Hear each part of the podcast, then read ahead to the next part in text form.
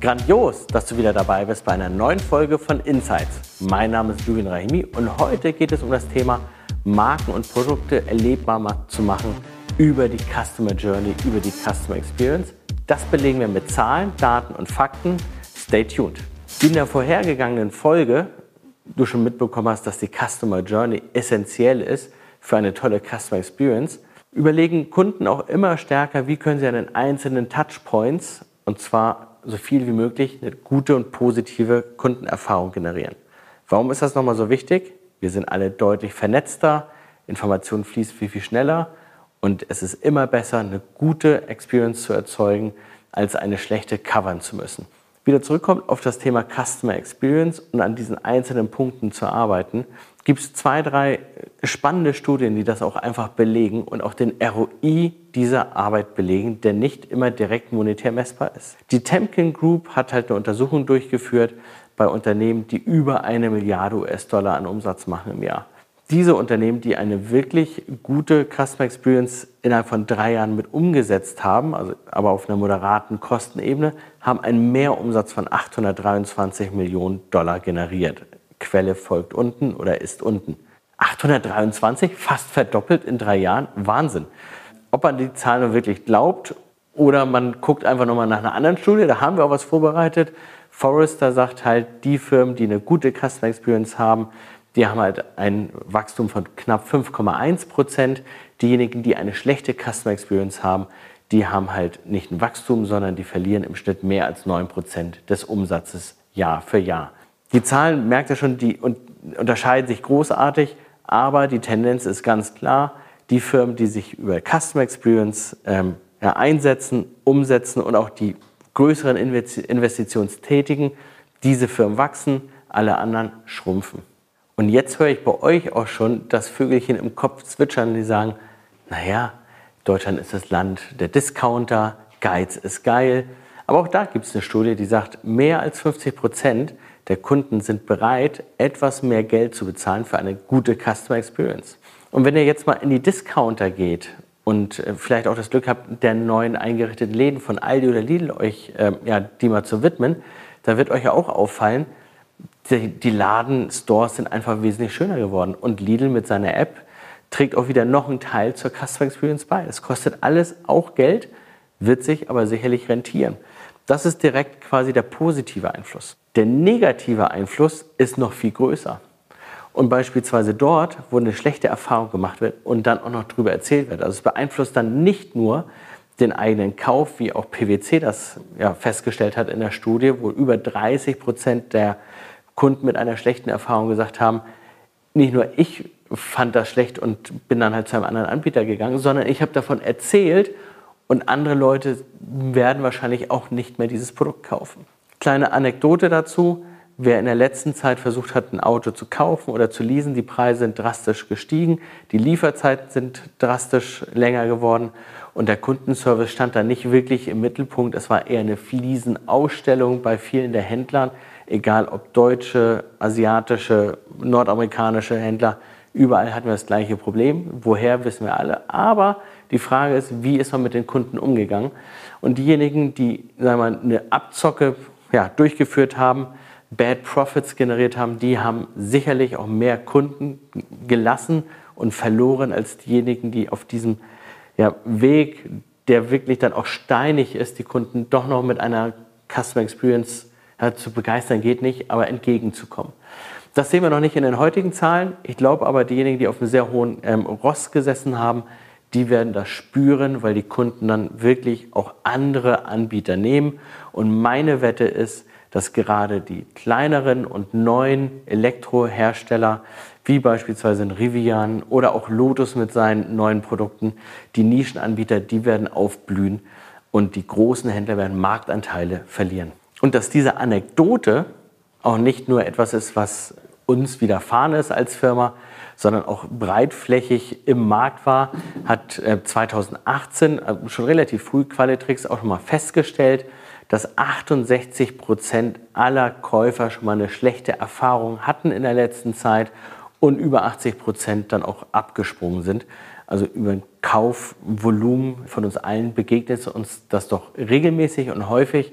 Und auch da können wir ansetzen, weil wenn wir besser sind als unser Marktbegleiter, haben wir den Chance, die Chance, den Deal zu machen und damit den Kunden auch für eine längere Zeit zu gewinnen und glücklich zu machen. Zusammenfassend kann man sagen, es ist total wichtig, dass an jedem einzelnen Touchpoint das Kundenerlebnis wirklich gut und positiv besetzt ist und nicht negative Vibes oder Inside-Out-Denke der Unternehmen auf den Kunden überstülpt wird. Für jedes einzelne dieser Touchpoints müssen wir wirklich ganzheitlich dran gehen und aus der Sicht des Kunden immer wieder drauf schauen.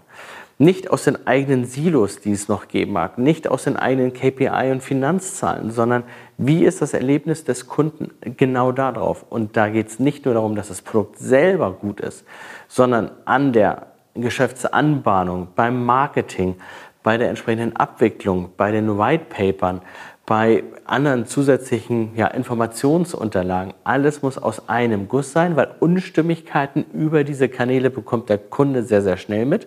Die Silos in den Unternehmen nicht, weil meistens diese Silos ja nicht ganzheitlich drauf schauen. Und auf der anderen Seite sagen wir, überlegt euch auch digitale Services digitale Services noch mit dazu zu entwickeln, die dann drüber hinaus nochmal einen Mehrwert geben und euch als Produktmarke Händler in der Wichtigkeit nach vorne bewegen. Um das zu erreichen, müsst ihr die folgenden Punkte auf jeden Fall schon mal im Kopf haben und nacheinander abarbeiten, damit ihr schlussendlich auch schnell die Umsetzungsergebnisse bekommt, die ihr braucht, um den ersten Schritt der Customer Journey und der Customer Experience nach vorne zu gehen. Und um diesen ersten Schritt in der Customer Experience und in der Customer Journey zu gehen, führt ein Customer Journey Mapping durch. Da gibt es verschiedene Ansätze und verschiedene Methoden.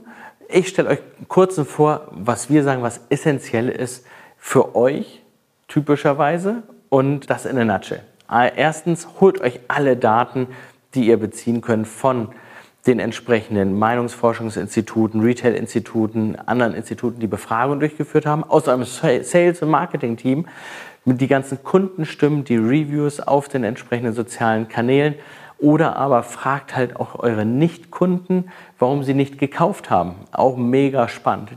Diese Daten tragt ihr zusammen. Auf der anderen Seite solltet ihr wissen, wer eure Zielgruppe ist. Wenn nicht, definiert diese Zielgruppe. Das kann dann schon ein langer, längerer Prozess sein, aber die meisten von euch haben schon ein Bild über die Zielgruppe. Geht nochmal einen Ticken weiter. Persona-Definition da geht es mir nicht um die klassisch demografischen Themen und man baut dann halt ein kleines Bildchen auf und hat dann den Hans oder die Marie. Nein, da geht es darum, wirklich, was sind die Pains und Gains und Bedürfnisse dieser Kunden und wie könnt ihr diesen begegnen. Das macht einen wirklicher Unterschied aus. Das ist Punkt Nummer zwei. Punkt Nummer drei, ihr habt eure Webseite, ihr habt digitale Analysetools meistens schon drauf. Habt ihr diese wirklich ausgewertet? Habt ihr diese auch ausgewertet in Bezug auf die Personas und auf die Gains? Wo steigen die Personen aus? Das ist ein No-Brainer von vielen Unternehmen, aber nicht wirklich genutzt. Der vierte Punkt ist, schaut euch selber mit einem Team die Customer Journey mal von außen an.